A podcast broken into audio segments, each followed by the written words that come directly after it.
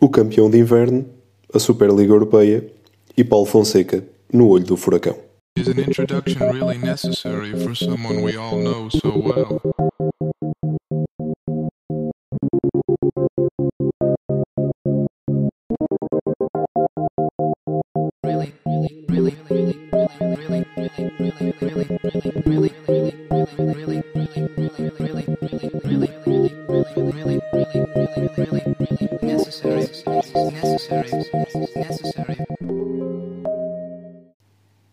Semana de taça da Liga, está encontrado o campeão de inverno, o Sporting.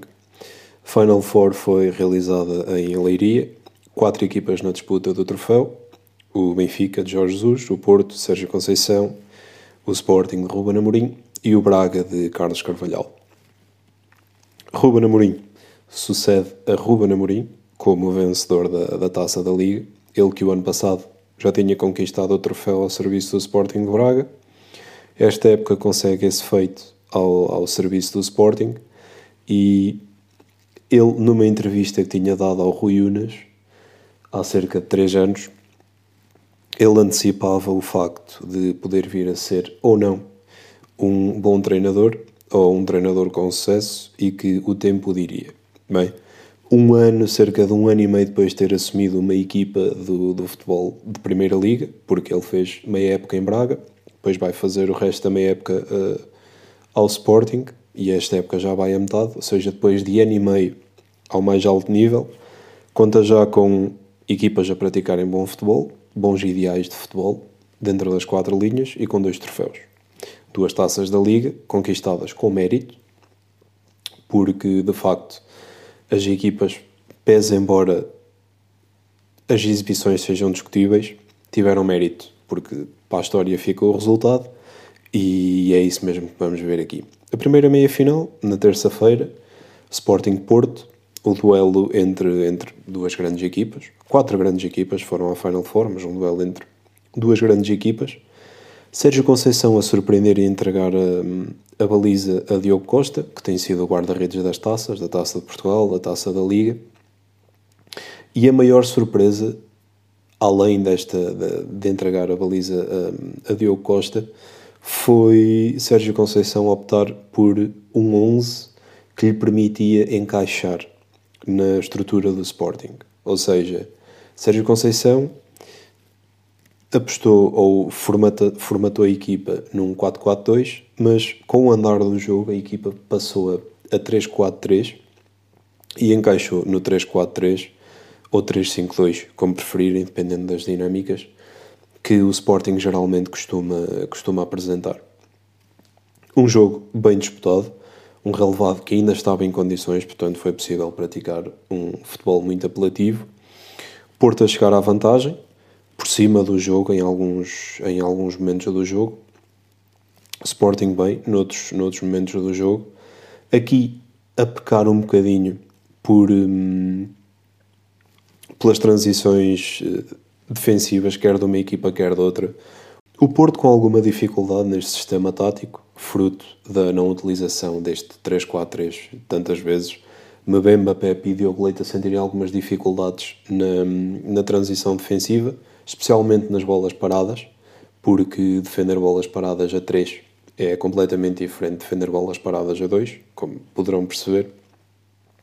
E do outro lado, Destaque dado a, a João Palhinha, que segurou muito bem o meio campo, grande parte do jogo, e a Pedro Gonçalves, que foi sempre o jogador mais, até entrar Jovem Cabral, que acabaria por decidir o jogo, até entrar Jovem Cabral, Pedro Gonçalves foi o, o jogador mais daquela equipa do Sporting, na ligação defesa-ataque, no auxílio a Tiago Tomás e, e a Nuno Santos. O Porto chegaria à vantagem primeiro por, por Marega, que foi por ali fora, pegou a bola a meio do meio campo, depois numa, numa transição defensiva algo pobre do Sporting, porque Marega foi conquistando metros, foi deixando os jogadores para trás, dois, três dribles, a bola sai muito devagar e surpreende a Adam, que não vê a bola a partir. Surpreendeu-me um pouco Adam nem sequer ter esboçado um gesto para tentar apanhar a bola, ele ficou completamente estático e a bola devagarinho, devagarinho, devagarinho lá foi entrando na baliza dada e Porto chegaria, chegaria à vantagem. uma vantagem que duraria até cerca dos 80 minutos, 3 minutos antes, até cerca dos 86 minutos, 3 minutos antes, Ruben Amorim saca um coelho da cartola, lança Jovan Cabral no, no jogo e o jogo do Sporting foi completamente diferente. O Sporting já estava por cima, por cima do jogo, à procura do resultado, o Porto em contenção. Sérgio Conceição já tinha feito entrado Manafá, já tinha feito entrado Nanu, precisamente para segurar o setor defensivo, mas nada poderia prever o, o que Jovan Cabral iria fazer. Um bis, um primeiro deles aos 86 minutos, depois o outro já para lá de já para lá do tempo de compensação, já nos 90 mais 4, a apurar o Sporting para uma final de forma algo merecida. Talvez o empate se justificasse de certa forma e o jogo pudesse ir para, para grandes penalidades, para desempate de grandes penalidades, mas um apuramento algo merecido por aquilo que foi o jogo, por aquilo que produziu principalmente nos últimos 20, 20 minutos do jogo, porque o Sporting, quando se sentiu em desvantagem, quando viu o jogo aproximar-se do fim, partiu para cima do adversário e as substituições de Ruben Amorim foram sempre na, na perspectiva de pôr mais gente na frente e procurar o gol que daria o empate. Acabou por dar a vitória, mas o gol que procuraria o empate. E o Porto, por outro lado, a fortificar o, o setor defensivo, já com Mateus Uribe a, a compensar aqui e ali, já com Gruites muito a jogar atrás, a fazer entrar Nanu, Manafá para segurar aquele, para segurar o setor ofensivo, mas foi impossível. Porto acabaria por ser eliminado, Sporting acabaria por carimbar o passaporte para a final. Mais uma final para Ruben Amorim, depois, na época passada, ter estado na final desta mesma competição com o Braga. E depois, na quarta-feira, tivemos então a segunda meia-final, com o Benfica a enfrentar o Braga. O Benfica completamente arrasado pelo Covid. À data tinha sete infectados. A defesa toda estava, estava infectada, ou seja, os habituais titulares, a habitual defesa titular está infectada.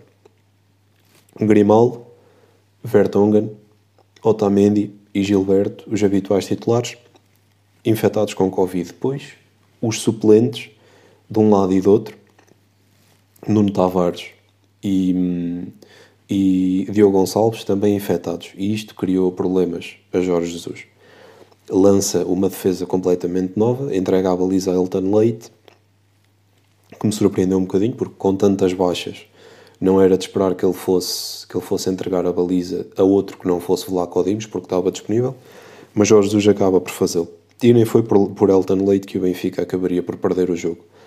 Mas Jorge Jesus, além de ter que desmontar um problema que tinha em mãos, que era esta, que era esta defesa quase inexistente, Jorge Jesus optou por entrar em 3-5-2 e isso auxiliou, de certa forma. O Benfica sem, sem grandes rotinas a jogar num sistema de três centrais, mas acaba por fazer um jogo bom na medida do possível, porque quem entrou não era exigido mais. Não houve grandes erros individuais de quem entrou, de quem teve que cobrir. Todibo, para além do jogo que fez contra o Estrela da Amadora, voltou a entrar, agora num contexto de meia-final. Ele que ou não soma minutos, ou soma muitos poucos minutos na, na Liga. E Jorge Jesus a apostar numa defesa com Jardel, Todibo, João Ferreira à direita e Sérvia à esquerda. Depois entregou o meio campo a Weigl, a Pizzi e a Tarabt, mas com o decorrer do jogo, logo nos minutos iniciais, Weigl desceu para entre os centrais e mais de lá não saiu. E ficou sempre a jogar entre os centrais. Fosse a organizar ofensivamente, fosse na transição defensiva, Weigl a descer para entre os centrais e por ali permaneceu o jogo todo e foi bastante importante na, na manobra defensiva do Benfica e principalmente nas compensações que fez tanto a Todibo do lado direito como do lado esquerdo a Jardel.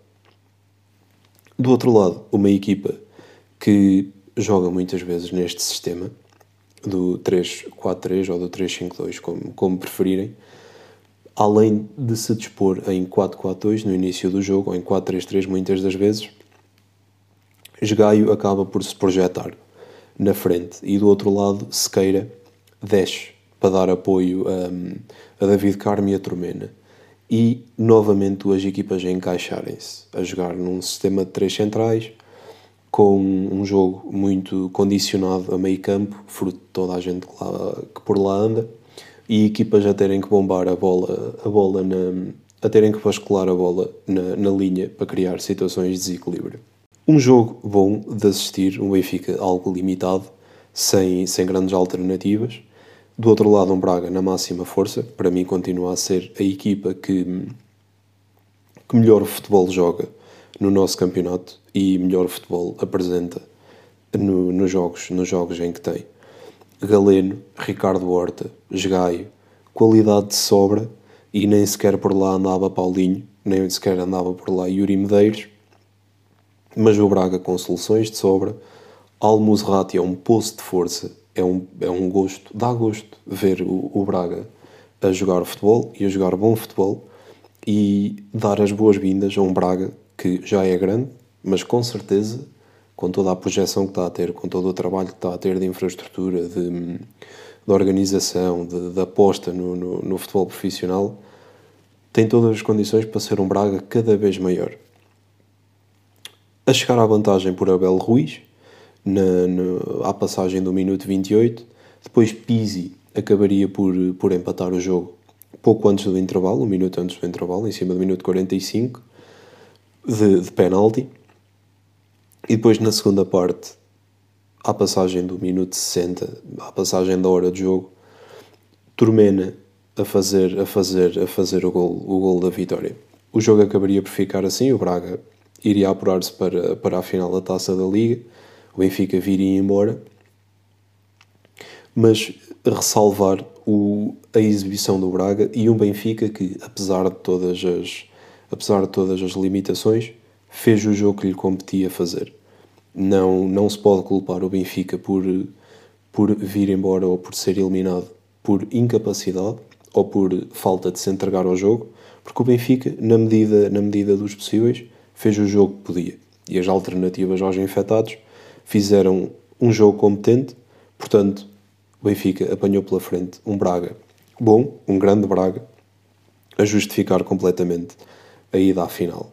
Final essa que aconteceu ontem, no sábado, Sporting frente a Sporting de Braga e novamente as equipas a entrarem em 3-4-3 ou em 3-5-2, como lhe quiserem dizer.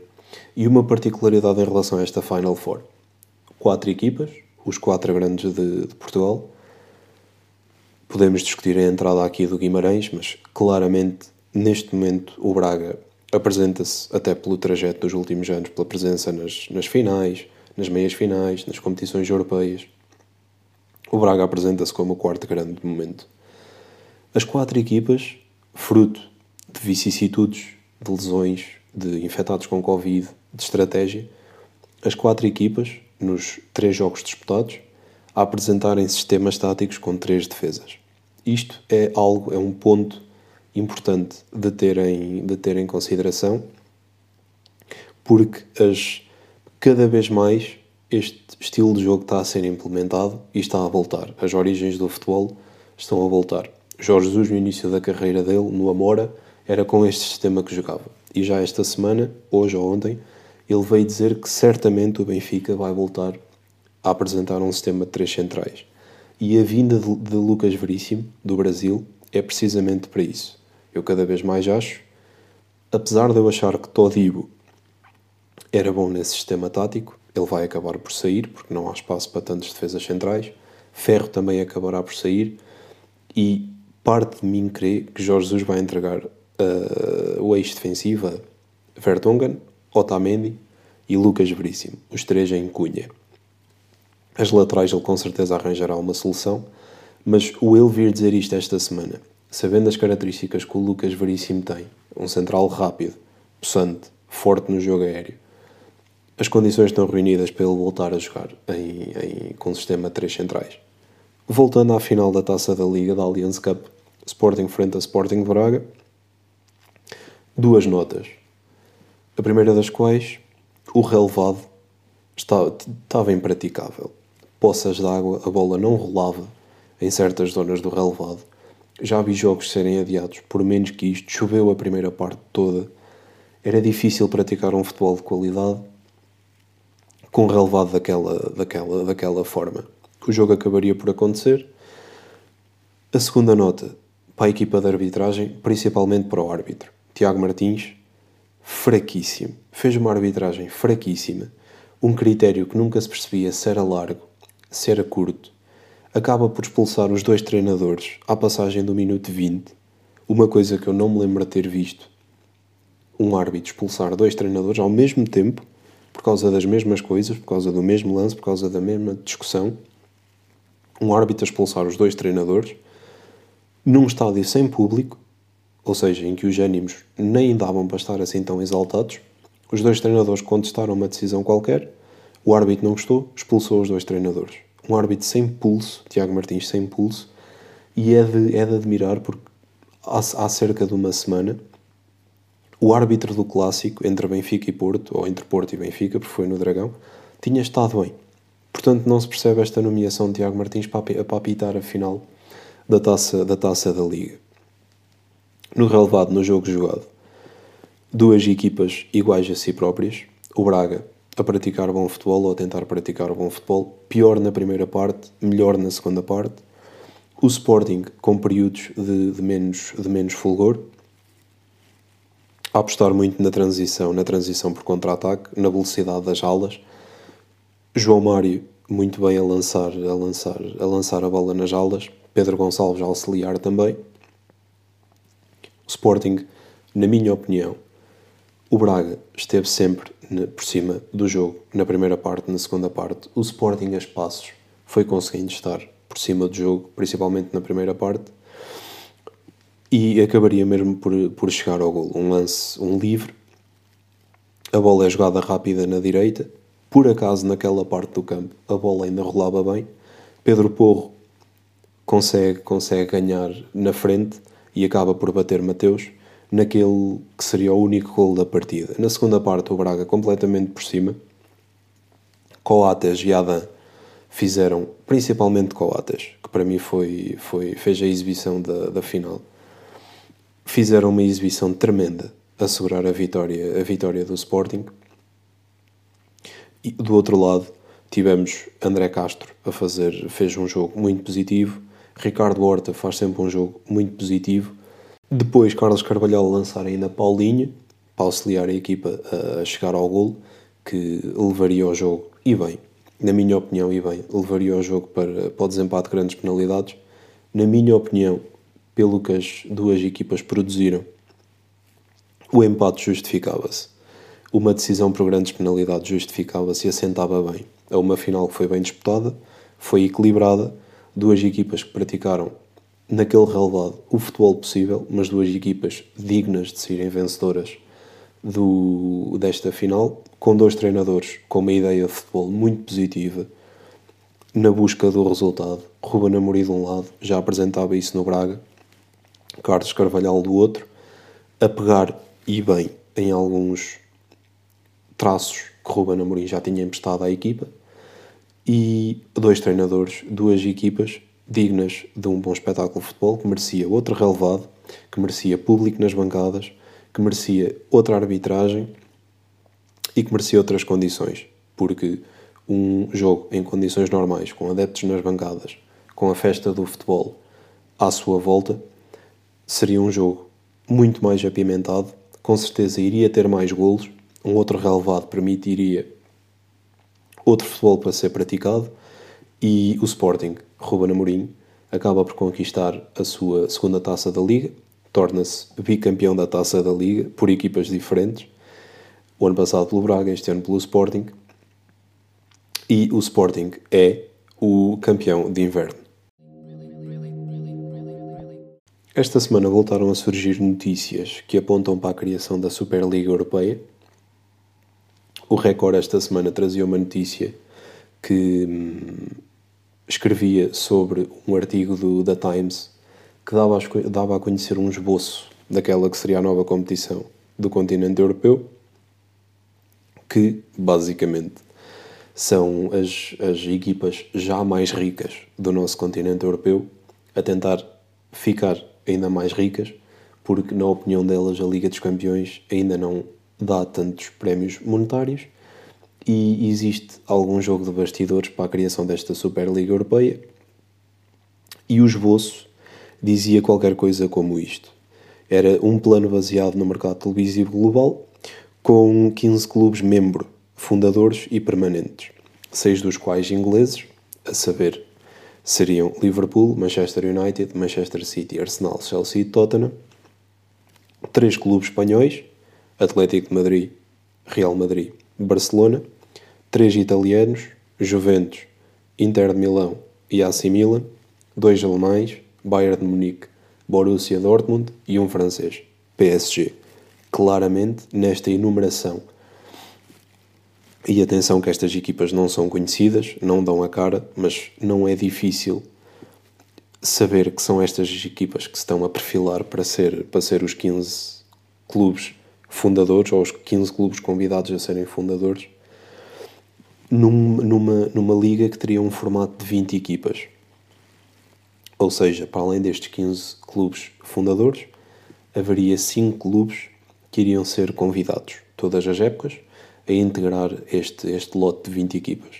Depois, estas equipas iriam ser divididas em dois grupos de 10 que iriam jogar entre si ao longo da época, para lá dos, das provas dos campeonatos. Os primeiros quatro de cada grupo passariam aos quartos de final, depois meias finais e, e final. Isto cria, na minha opinião, uma descompensação enorme no nosso futebol europeu, porque já temos Liga dos Campeões, que nos últimos anos, nos últimos 10, 15 anos, tem ido sempre para as mesmas equipas, porque as grandes equipas e as equipas mais ricas já arranjam forma de se reforçar com os melhores jogadores. Com esta Superliga Europeia, seria o fim de seria o cavar de um fosso que já existe e que iria ser ainda maior, fruto das receitas televisivas, fruto das receitas de marketing, fruto da receita de bilhética digital, que é uma grande aposta para esta competição, e que colocaria em risco sequer a realização da Liga dos Campeões e até da Liga Europa. Porque quem é que iria querer ver uma Liga dos Campeões sem à cabeça Barcelona, Real Madrid, Liverpool, Bayern Munique, quando estas equipas iriam estar na Superliga Europeia.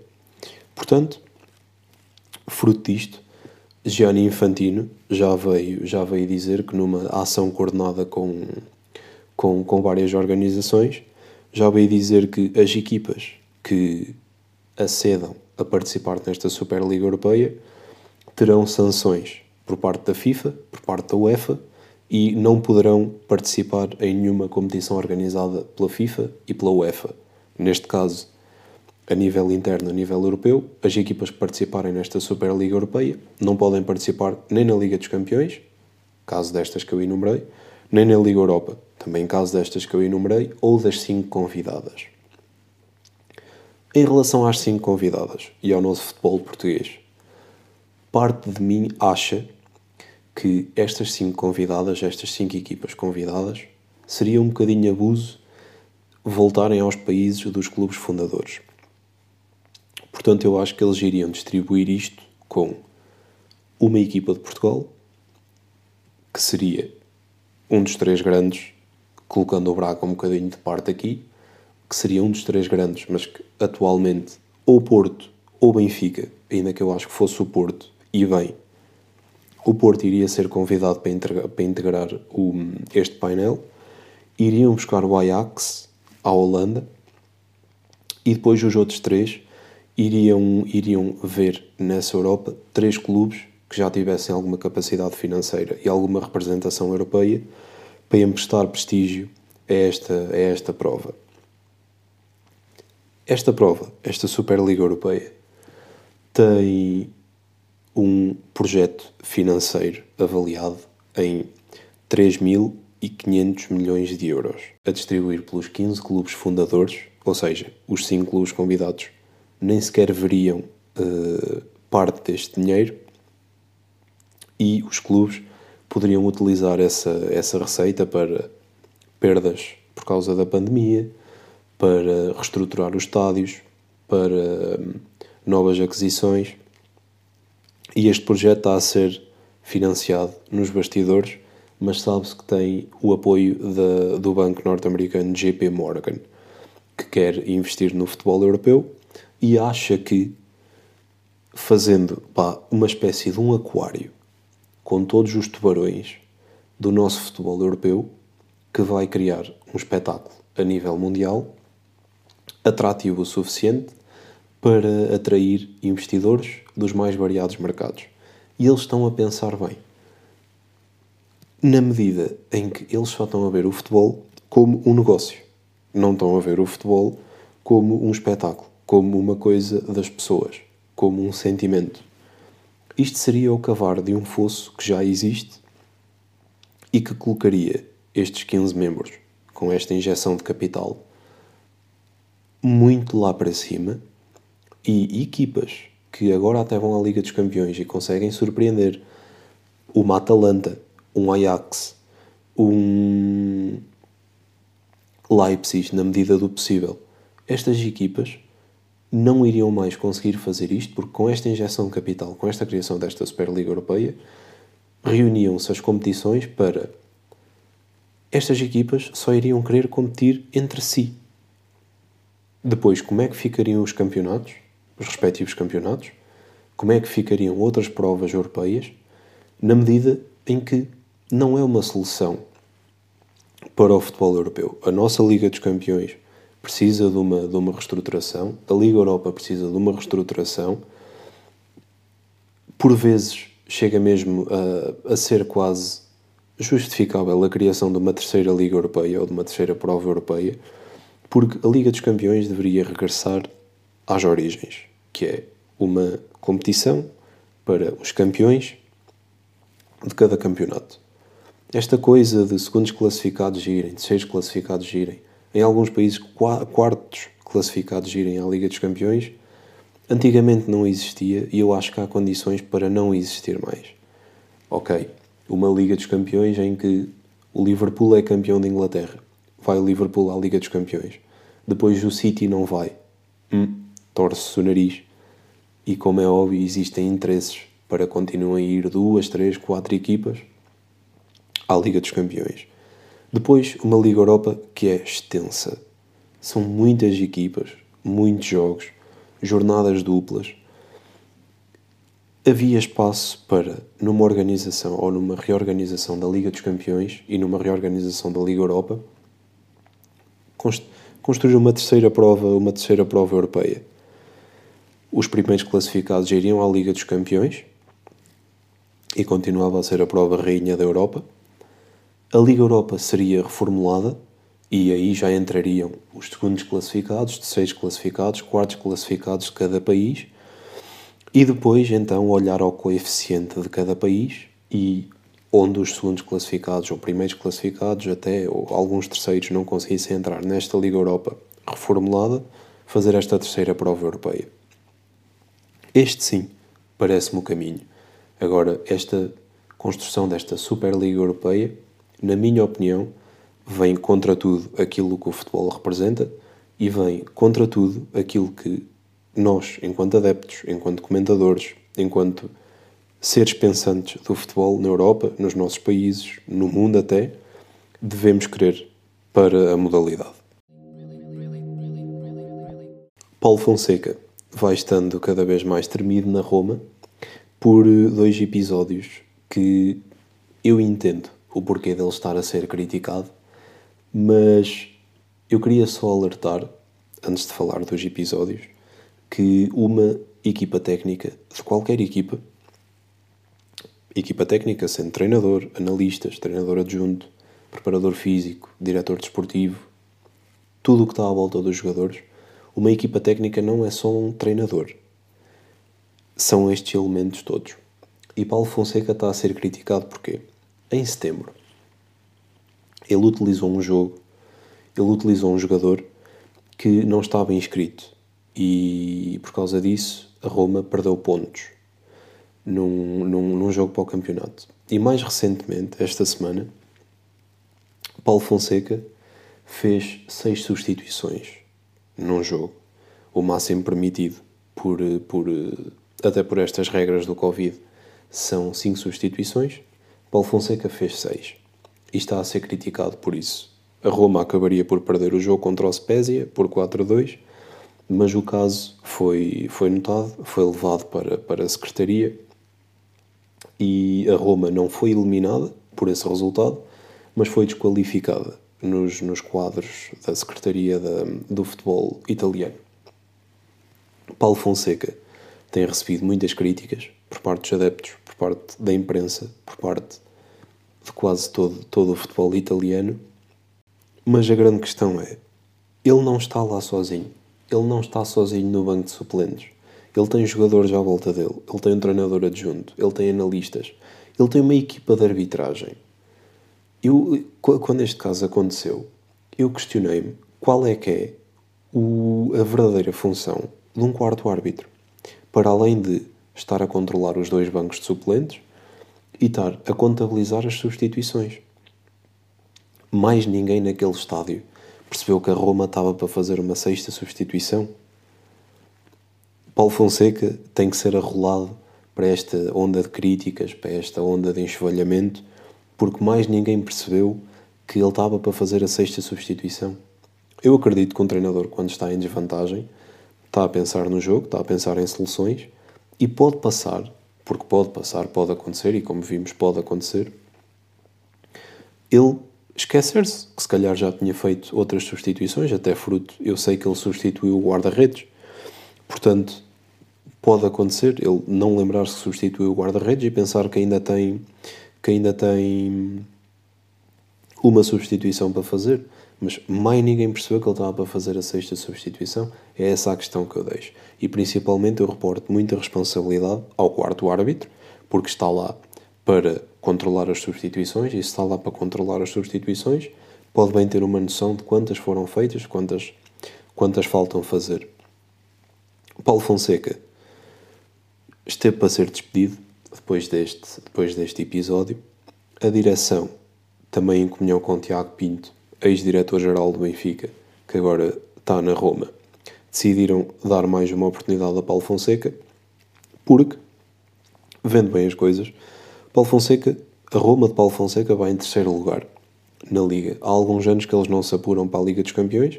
Neste momento, se o campeonato acabasse agora, a Roma estaria apurada para a Liga dos Campeões. E a Roma até está a praticar, tem tido alguns resultados mais negativos, mas até está a praticar um bom futebol com algumas soluções. Tem tido algumas lesões, mas está a praticar um bom futebol e tem um projeto de futuro. E Paulo Fonseca era para encabeçar esse projeto de futuro. Contratações de, de jovens, promessas, contratações de jogadores já afirmados e fazer uma mescla de talento, de experiência. E Paulo Fonseca era para encabeçar esse, esse projeto.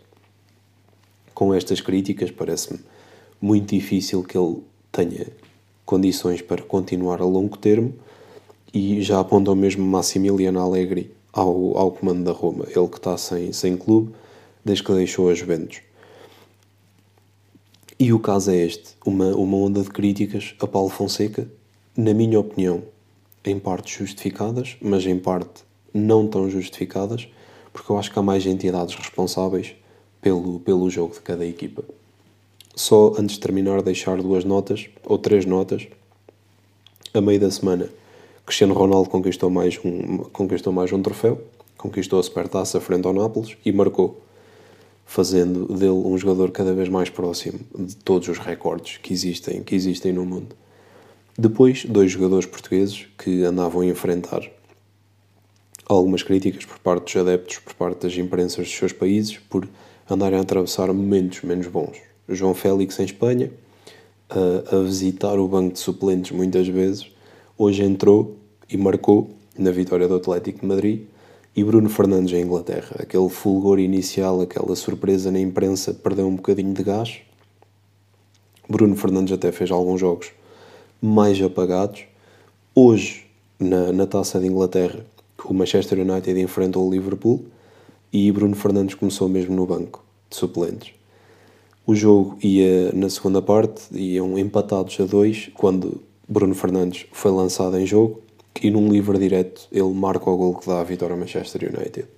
Novamente a imprensa a dizer que este sim é o Bruno Fernandes que nós queríamos, é o Bruno Fernandes a que estávamos habituados, e esse é o Bruno Fernandes. E este é o João Félix, e este é o Cristiano Ronaldo, e qualquer outro jogador que tenha a qualidade que lhes são reconhecidas. Eu lembro-me Bernardo Silva atravessou um verdadeiro oásis recentemente de jogos no banco, jogos sem ser convocado, fracas exibições e agora aos poucos tem vindo novamente a ganhar espaço num City que, como sabemos, transborda de, de, de opções de qualidade. Estes jogadores com qualidade podem passar momentos menos bons, mas serão sempre capazes de vir acima e a grande prova é esta, a qualidade que lhes é incutida permite-lhes passar estes momentos de menos fulgor e depois do nada renascer das cinzas e assinar grandes jogos, grandes golos e conquistar grandes coisas.